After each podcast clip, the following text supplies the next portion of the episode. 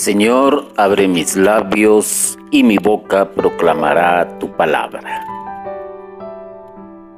Hoy el tema es la iglesia se representa como.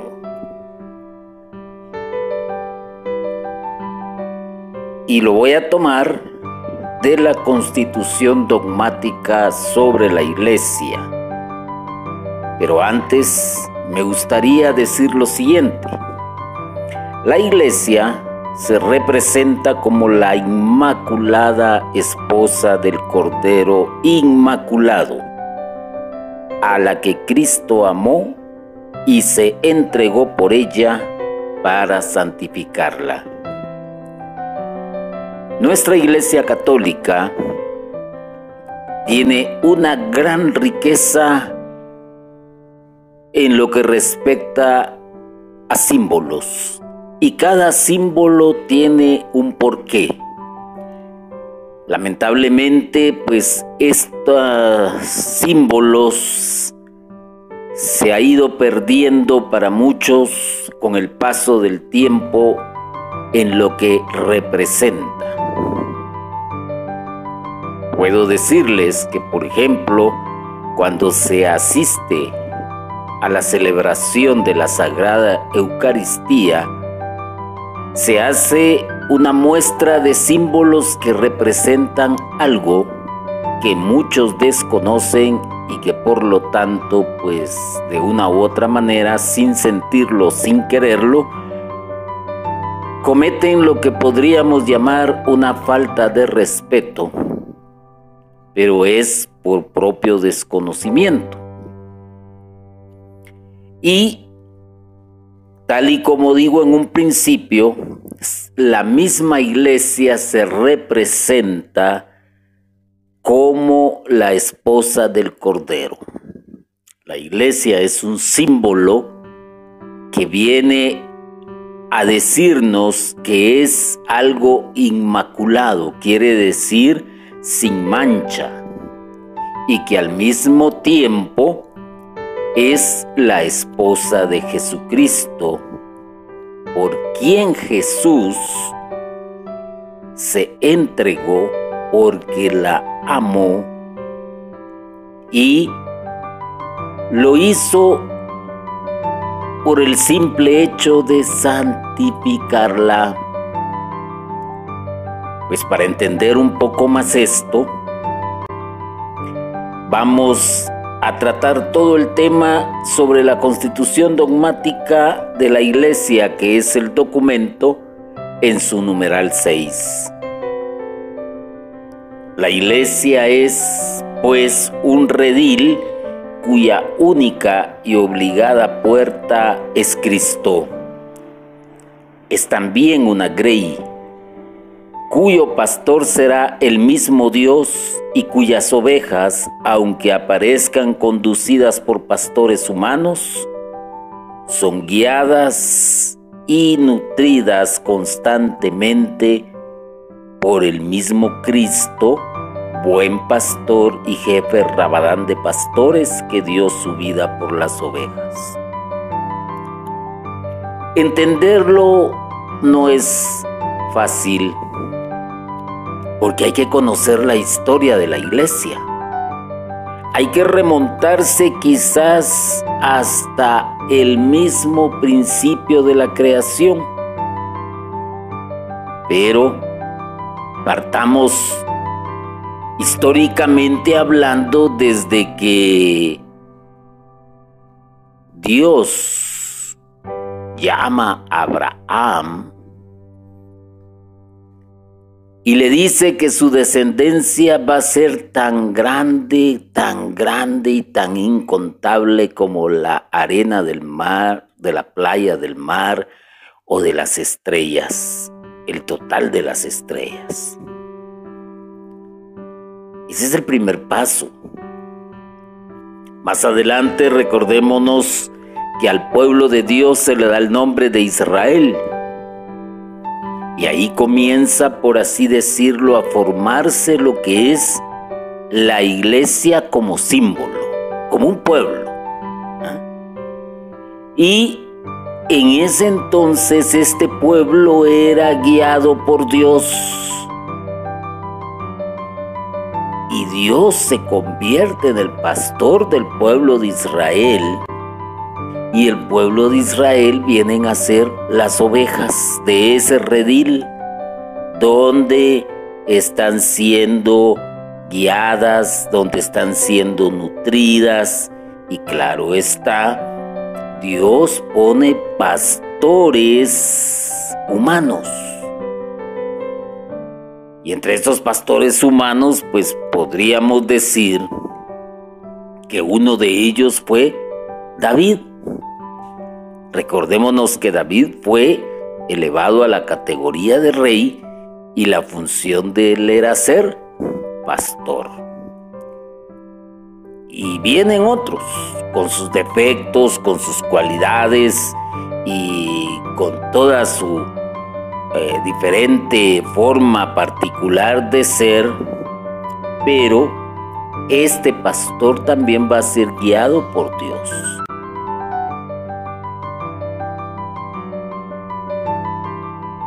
Dios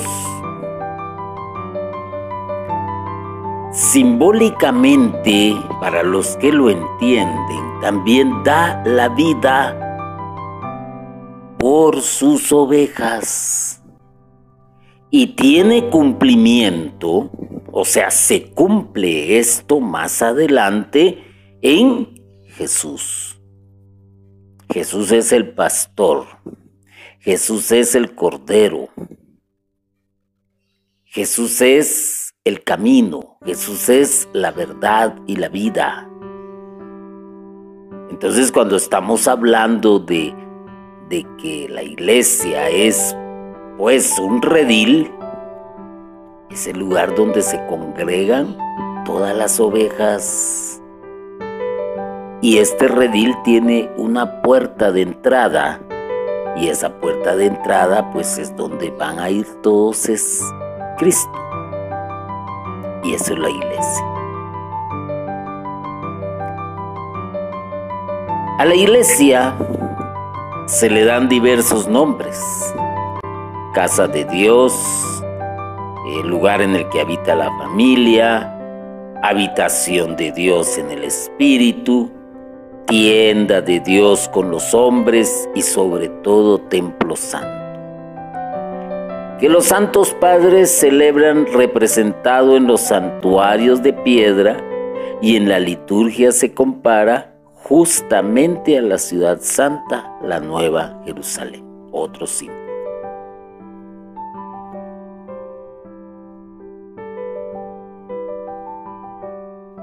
A la iglesia se le dan diferentes nombres pero quizás antiguamente uno de los nombres que se le daba era asamblea, pueblo de Dios. Y Dios antiguamente había hecho de Israel su casa, por así decirlo. Recuérdense que estaba el arca de la alianza y esta arca de la alianza pertenecía al pueblo de Israel y, la, el arca de la alianza estaba e iba con ellos a donde ellos se movían. Esto quiere decir entonces que Dios estaba con ellos y Dios los acompañaba todo el tiempo. Y estaba la tienda del encuentro donde el donde los sacerdotes se encontraban con Dios. Dios habitaba entonces en la casa de Israel, o sea, en el pueblo de Israel, con el pueblo de Israel. Y se manifestaba por medio de sus profetas, y los profetas manifestaban a Dios, a perdón, al pueblo de Dios lo que Dios quería que hicieran o cómo se deberían de conducir para estar en paz con Dios. Al mismo tiempo, este pueblo de Israel estaba constituido por familias. Y las familias, pues las que más recordamos, es a las que les llamamos tribus de Israel y que eran doce tribus de Israel. Cuando usted lee el Nuevo Testamento, va a entender por qué Jesús escogió doce apóstoles. En este pueblo, como dije anteriormente, habitaba Dios, pero no físicamente, no nos vayamos a equivocar. Habitaba en la tienda del encuentro. Si ustedes quieren, pues tómenlo también. Más adelante habitaba en el arca de la alianza. Y Dios estaba con este pueblo de Israel en todo momento. Pero había un lugar más que especial y era lo que se conocía como el templo santo.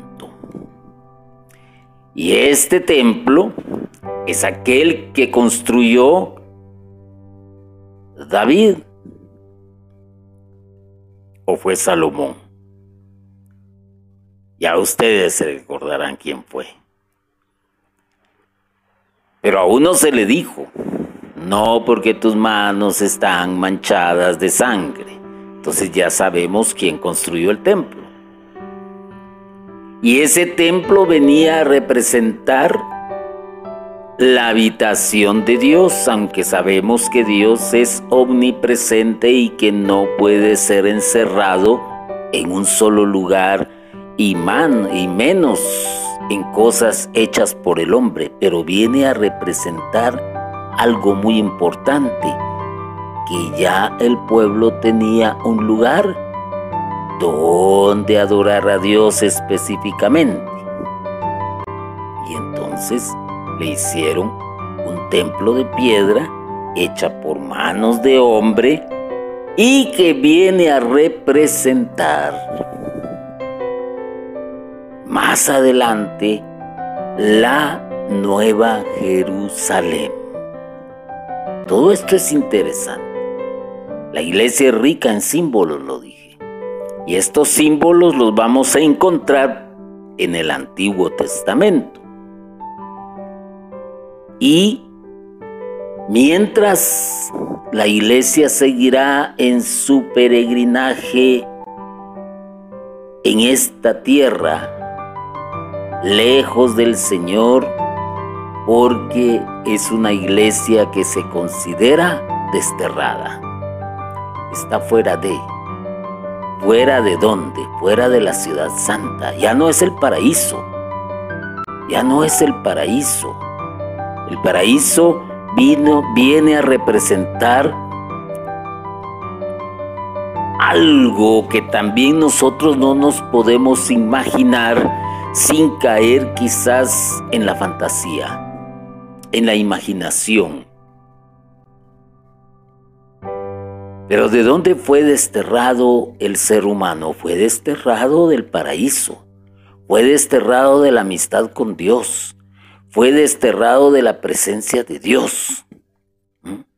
Pero Dios en su infinita misericordia, pues también viene y dice, momento, les voy a dar la oportunidad, van a tener la oportunidad de regresar pero van a tener que hacer un largo camino. Y ya llevamos aproximadamente, si lo tomamos como punto de partida, desde el tiempo de Jesucristo, pues ya llevamos dos mil años y pico de peregrinaje. Pero si lo tomamos desde antes, como que ya está larguísimo el tiempo que viene a representar para muchos también pues una eternidad. Porque aún estamos lejos del Señor. Y hay que volver a ese lugar. Y ese lugar que es la ciudad eterna, que es el redil, que es donde habita Dios, es el lugar se nos muestra por medio del caminar con Jesucristo porque Él es la puerta. Pero simbólicamente hablando, la iglesia se representa como ese redil también de la ciudad celestial de la Jerusalén eterna y la puerta está ahí. ¿Qué nos permite la entrada para celebrar conjuntamente con el sacerdote la Sagrada Eucaristía.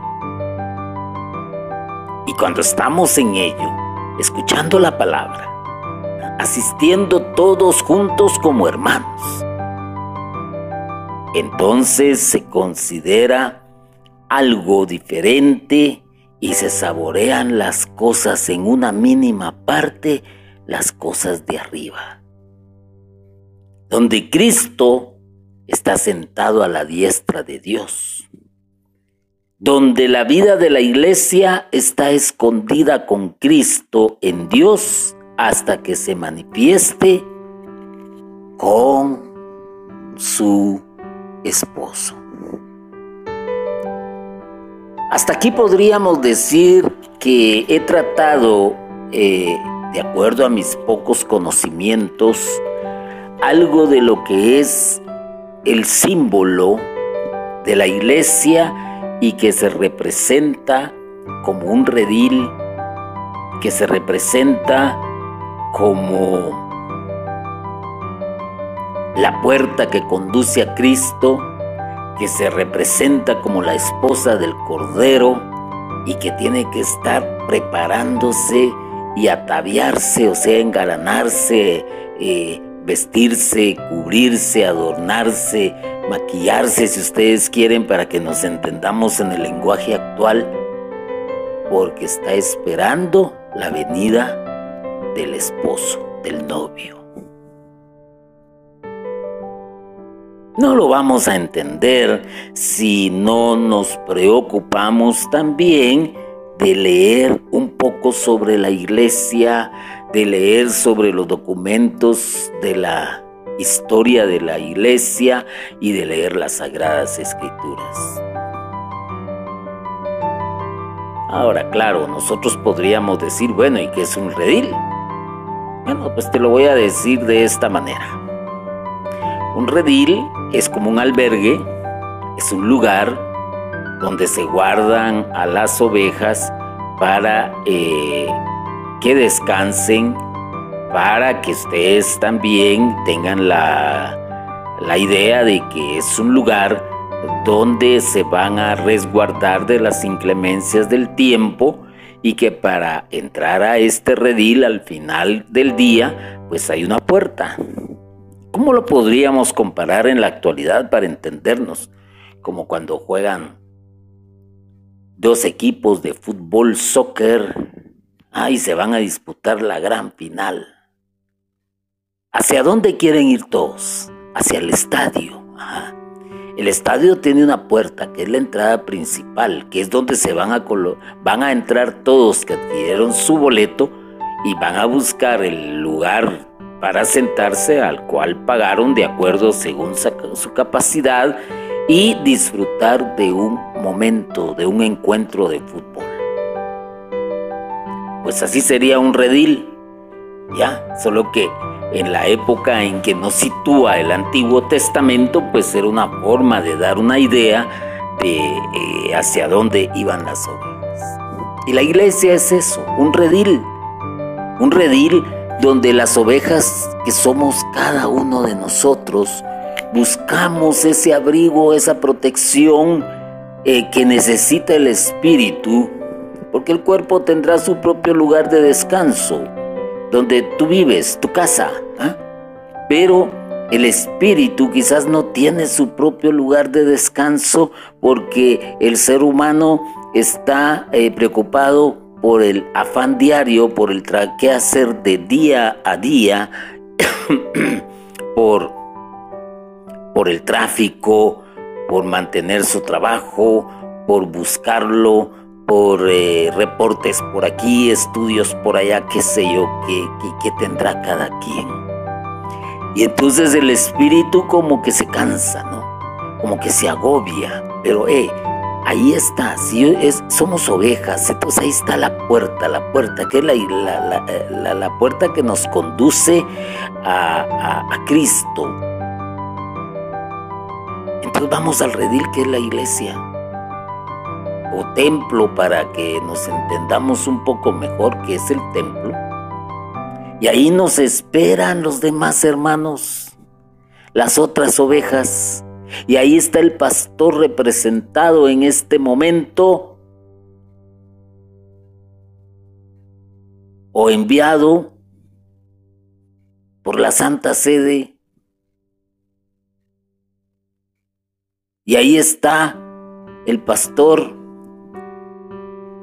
que viene a simbolizar a Cristo, que nos espera con los brazos abiertos para alimentarnos con la palabra, ¿ah? para darnos de comer y de beber y, salir fortalecidos para el mundo en el cual nos movemos. Ciertamente los pastores pues son humanos, sacerdotes, eh, cada quien eh, tendrá su particularidad de ser, se podrán equivocar en alguna ocasión con el trato hacia las personas o con las decisiones que pueden tomar, pero hay algo muy importante que no hay que olvidar. ¿eh? Ellos nos guían y nos nutren constantemente por medio de los consejos, por medio de palabras de aliento, de ánimo. Y vaya, así la iglesia ha dado excelentes pastores. Por mencionar algunos de Guatemala y que han sufrido también.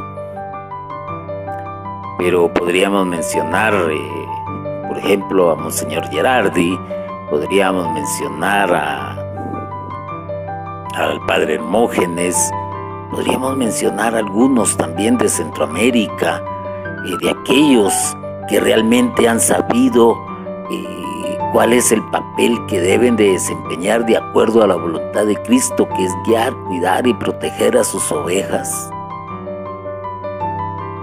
A pesar de que en un momento dado, eh, de acuerdo a tanta situación que se presenta, pues Ah, no nos hayan tratado tan amablemente.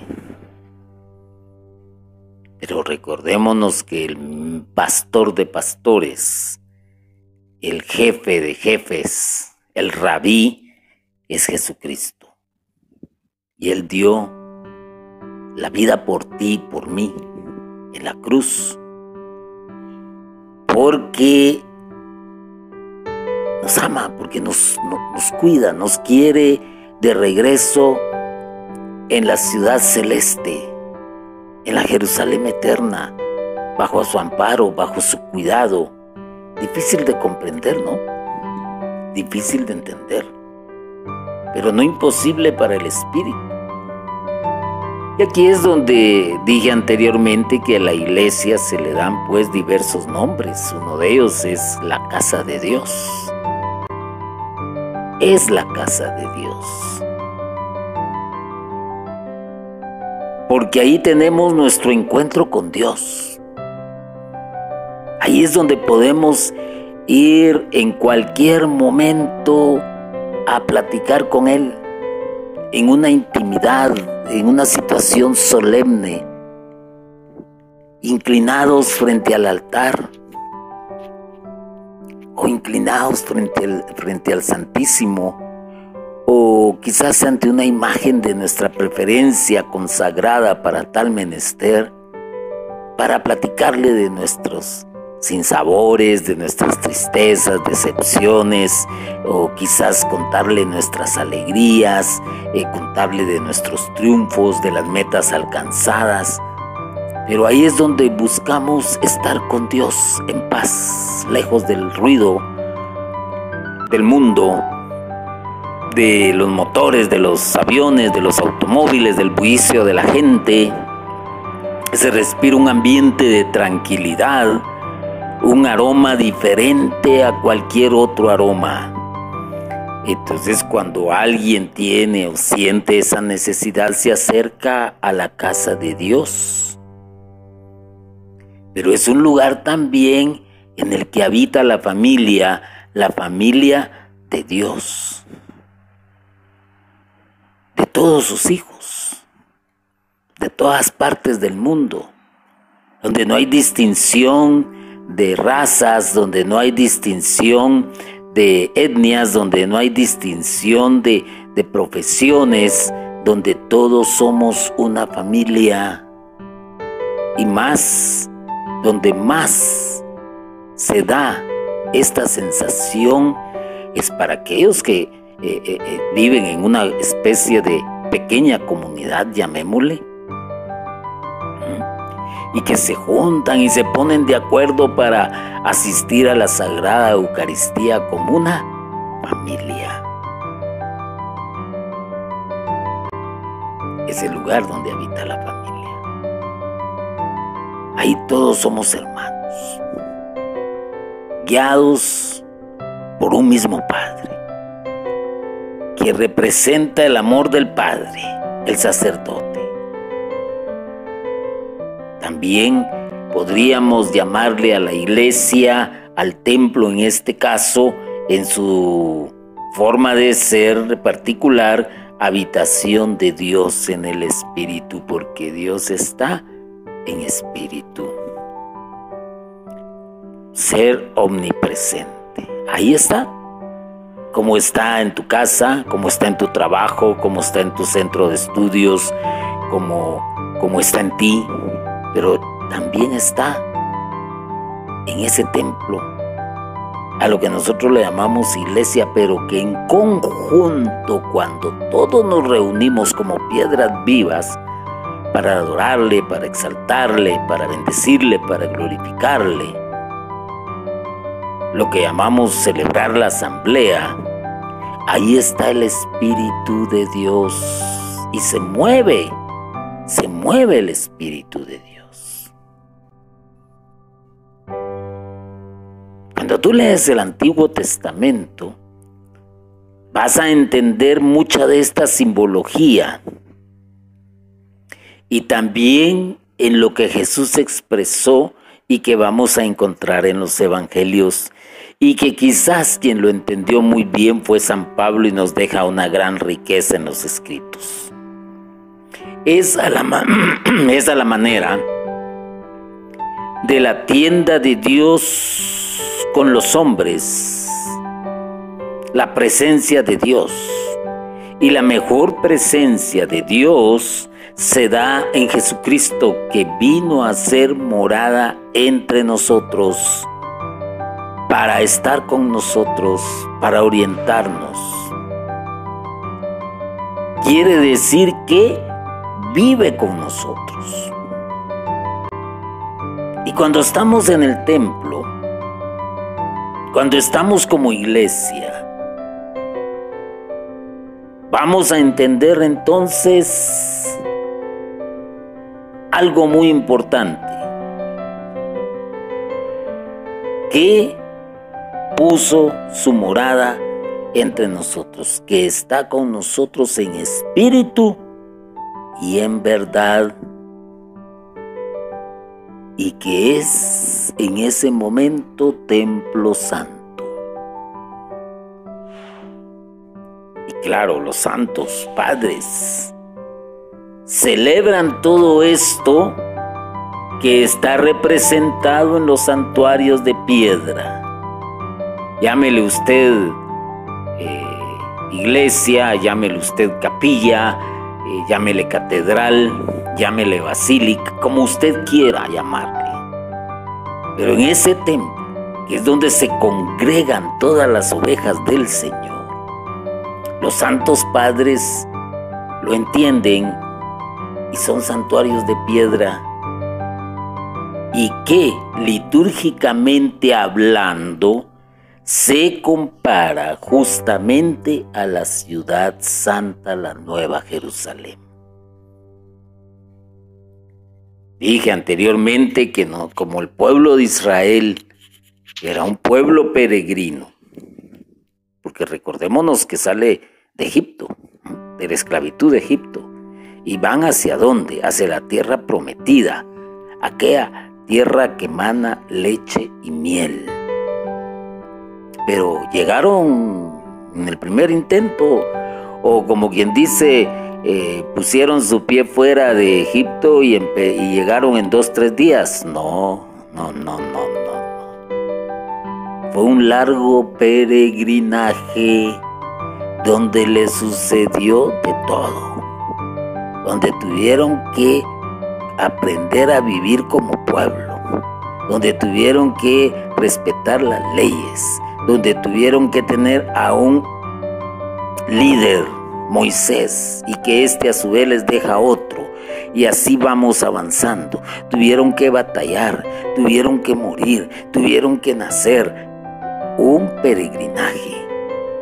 Y es exactamente lo que hace la tierra, perdón, lo que hace la iglesia hoy en día, eso, un peregrinar.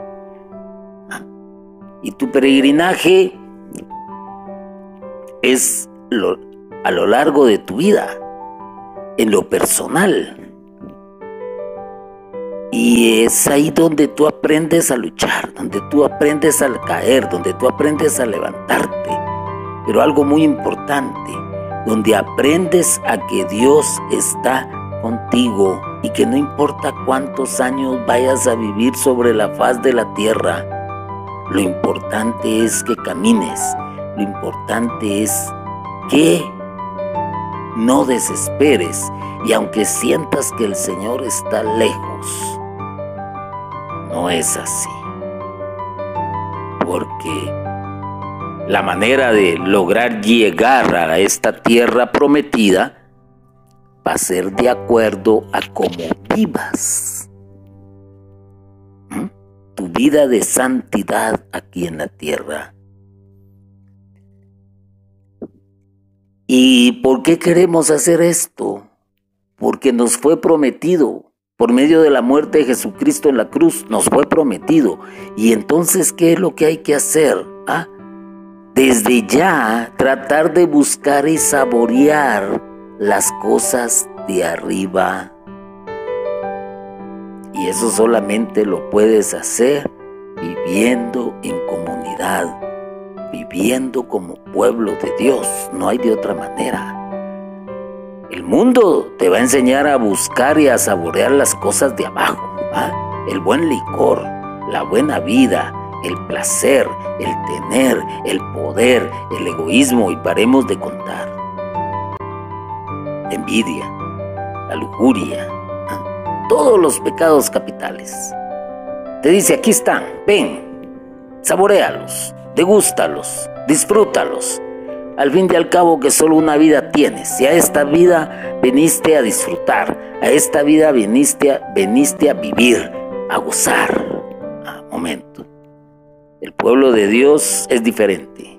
El pueblo de Dios gusta saborear las cosas de arriba y las quiere probar ya, de antemano.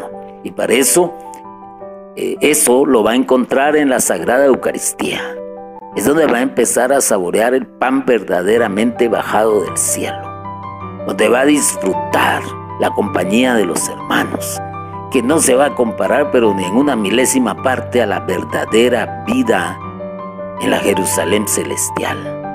Pero se trata cuando haces una obra buena, cuando te sientes satisfecho porque ayudaste al enfermo, porque lo protegiste, porque lo cuidaste, porque vestiste al desnudo, porque le diste con qué abrigarse de las inclemencias del tiempo, porque aconsejaste bien a aquel que probablemente estaba a punto de suicidarse. ¿Por qué? Porque también ayudaste a aquel a salir de su vida de pecado, porque eres un servidor, porque eres un predicador, porque eres un... Eh, servidor dentro de la iglesia que colabora con su pastor para rescatar a todas almas, aquellas almas que están agobiadas, que están angustiadas. Desde ahí estás saboreando ya las cosas de arriba, porque estás haciendo un gran tesoro en el cielo, donde Cristo está sentado a la diestra de Dios. Ah, Cristo el esposo. El esposo que, que se alegra de ver cómo la amada se sigue ataviando, se sigue engalanando de cosas que son eternas. Y está sentado a la diestra de Dios. Y es ahí donde la vida de la iglesia está escondida con Cristo en Dios hasta que se manifieste plenamente con su esposo cuando se dé la parucía, cuando se dé la segunda venida. Entonces, ¿qué podríamos decir de esto? que juegas un papel muy importante y debes de saber que la iglesia no es lo que nosotros vemos como una construcción hecha de piedra. No, la iglesia va más allá. Ese es el símbolo, ese, es, ese templo va a representar algo. Y te está diciendo, hey, tú eres iglesia, pero la piedra eres tú y eres una piedra viva. Ay, atraviesa la puerta para entrar a ese gran redil, a la casa de Dios, a la casa de la familia. Ah, pero ¿quiénes lo hacen? Las ovejas que escuchan la voz del pastor. Por eso hay que ir a la Sagrada Eucaristía o a las congregaciones con los hermanos en las asambleas con alegría, con entusiasmo, porque al final todos somos ovejas. ah, tal vez se ha haber colado algún cabrito por ahí, pero él solito se va a desplazar. Para ilustrar un poco más esto, cuento lo siguiente a un grupo de estudiantes de secundaria se les pidió que listaran lo que aquellos pensaban que eran las siete maravillas del mundo moderno o actuales. A pesar de ciertas diferencias, las siguientes fueron las que más votos recibieron. La pirámide de Chichen Itza, situada en México, el Taj Mahal de la India, el templo de Petra allá en Jordania, el Coliseo de Roma, el Machu Picchu en Perú, el Cristo Redentor de Río de Janeiro, la Gran Muralla China. Y usted puede poner otro si quiere, pero esto fue lo que, lo que colocaron en su lista estos estudiantes. Mientras contaba los votos, la maestra notó que había una niña que no había terminado de listar sus sugerencias. Así que le preguntó si estaba teniendo problemas con su lista, a lo que la niña respondió, sí, un poquito. No puedo terminar de decidirme, pues hay muchas. La maestra entonces le dijo, bueno, léenos lo que tienes hasta ahora y a lo mejor te podemos ayudar. La niña lo pensó un instante, pero luego leyó. Yo pienso que las siete maravillas del mundo son poder ver, poder oír, poder tocar, poder probar, poder sentir, poder amar y poder pertenecer a la iglesia.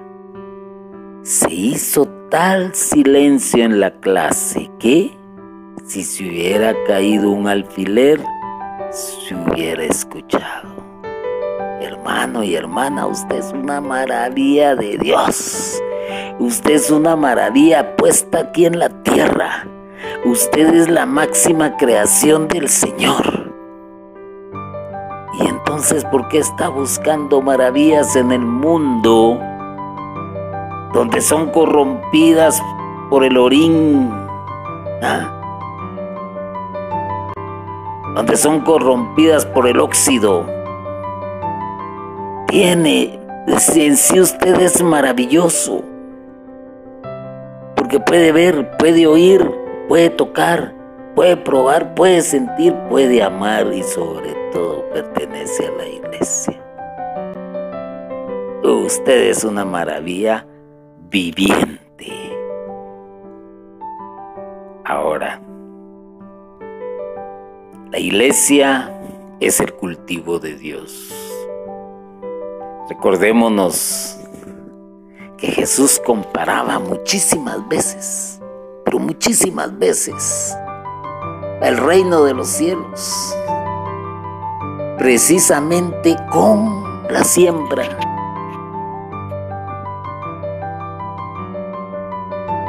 y habla muchas veces, eh, llamémosle, eh, en una forma agrícola, rural, de campo. Expone esos ejemplos. Por eso a veces dice, si tuvieras fe, como la semilla de una mostaza. ¿Mm? Ah, por eso dice también, iba un hombre por el camino, iba sembrando, iba tirando la semilla, la semilla cayó aquí, la semilla cayó allá. Hay diversas maneras en que Jesús presentó eso y por eso la iglesia es el cultivo de Dios. El mundo es la tierra como tal. La palabra de Dios es la semilla, la palabra de Jesucristo es la semilla, la que, la que recibimos. ¿Ah? Y de nosotros depende que demos fruto, porque al final eh, eh, eh, me, me equivoqué en la apreciación, lo voy a corregir. Nosotros somos la semilla. La palabra de Dios riega esa semilla. ¿Ah? Y esa semilla va a tener tarde o temprano que dar un fruto. Por eso somos el cultivo de Dios. En este campo que es la tierra crece el vetusto olivo.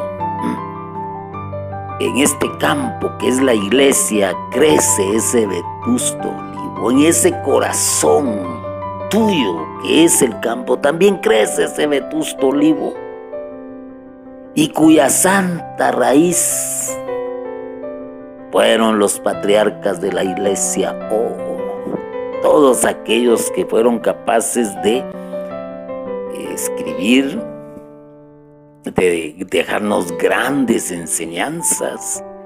Hay quienes tuvieron la dicha y la oportunidad de escuchar de la propia voz de los apóstoles todas las enseñanzas de Jesucristo.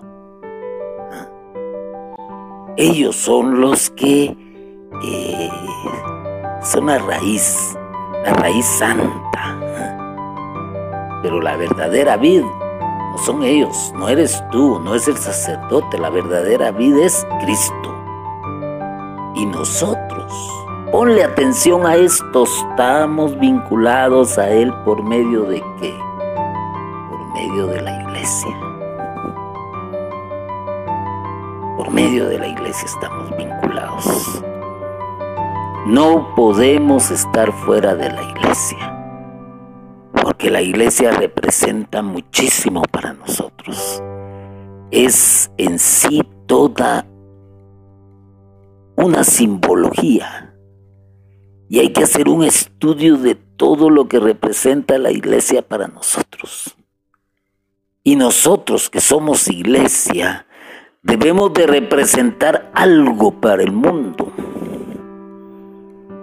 donde les den ganas de estar en la iglesia. Es interesante ver cómo a veces alguien defiende a morir un escudo, pero ese escudo representa algo, representa una historia, ¿ah? da, un ejemplo, eh, eh, representa luchas, victorias, eh, derrotas. y por eso muchos aspiran a que ese escudo les sea impuesto en su traje o en su boina o en sus hombros o donde sea, porque quieren ganarlo, pero para eso tienen que luchar. Y nosotros estamos vinculados a Cristo, que es nuestro escudo, que es nuestra fortaleza, que es nuestra historia por medio de la iglesia. Si tú no conoces la iglesia, va a venir cualquier persona a hablarte de otra cosa y vas a caer. Y si esta vida es Cristo, tenemos que estar aferrados a Él, porque sin Él nada podemos hacer. ¿Qué es lo que quiero dejarles entonces en todo esto?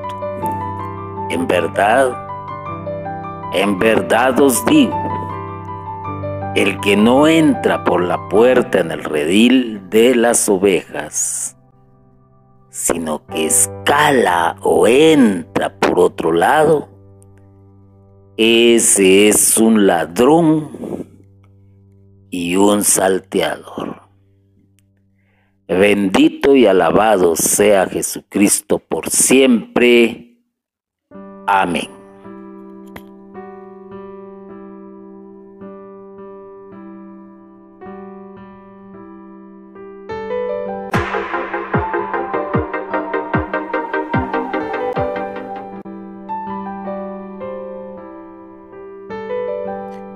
Señor, abre mis